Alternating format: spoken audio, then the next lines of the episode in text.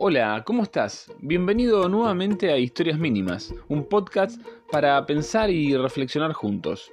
Hoy te voy a contar una historia que encontré en un programa. Seguramente alguna que otra vez, al menos haciendo zapping, nos hemos cruzado con este programa que pasan por el canal Discovery. Se llama Acumuladores.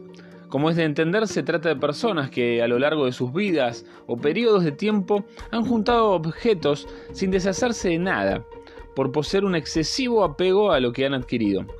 Un caso extremo fue el de los hermanos Collier, data de marzo de 1947.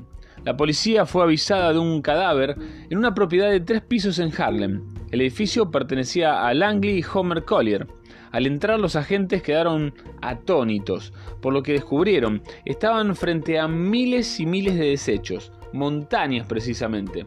Sonará muy pero muy raro, pero había 14 pianos, un auto forte y los restos de un feto de dos cabezas.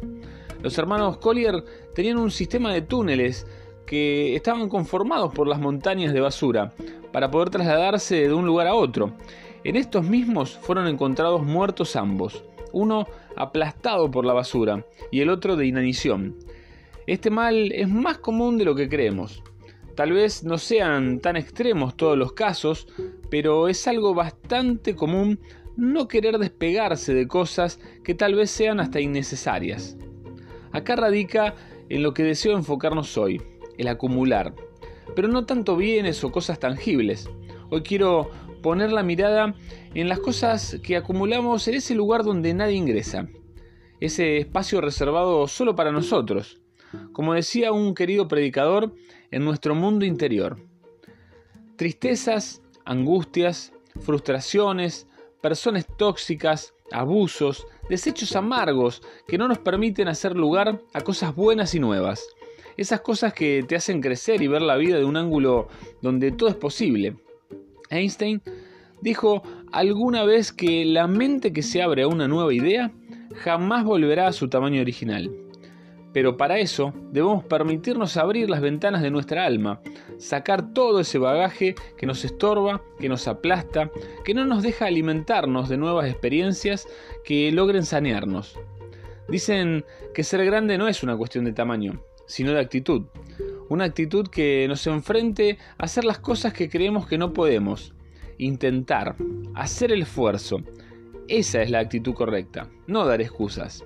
Winston Churchill dijo que la actitud es una pequeña cosa que marca una gran diferencia. Ya que estoy citando y citando, en la Biblia se menciona que todo, todo esto de lo que venimos charlando, dice, piensen en todo lo que es verdadero, en todo lo que merece respeto, en todo lo que es justo y bueno. Piensen en todo lo que se reconoce como una virtud y en todo lo que es agradable y merece ser alabado. El resto, fuera de esto, sirve ser acumulado para entorpecer nuestro vivir nada más. Liberate de ese peso que te aplasta. Perdoná. Date y da oportunidades para cosas buenas. Que tus impulsos no te controlen. Date un tiempo para pensar y recién ahí decidí qué hacer. La última. En una página de internet de un tal Luis Galindo encontré que aunque nadie puede volver atrás y hacer un nuevo comienzo, cualquiera puede empezar de nuevo y hacer un nuevo final. ¿Y qué me decís? ¿Sacamos la mugre afuera?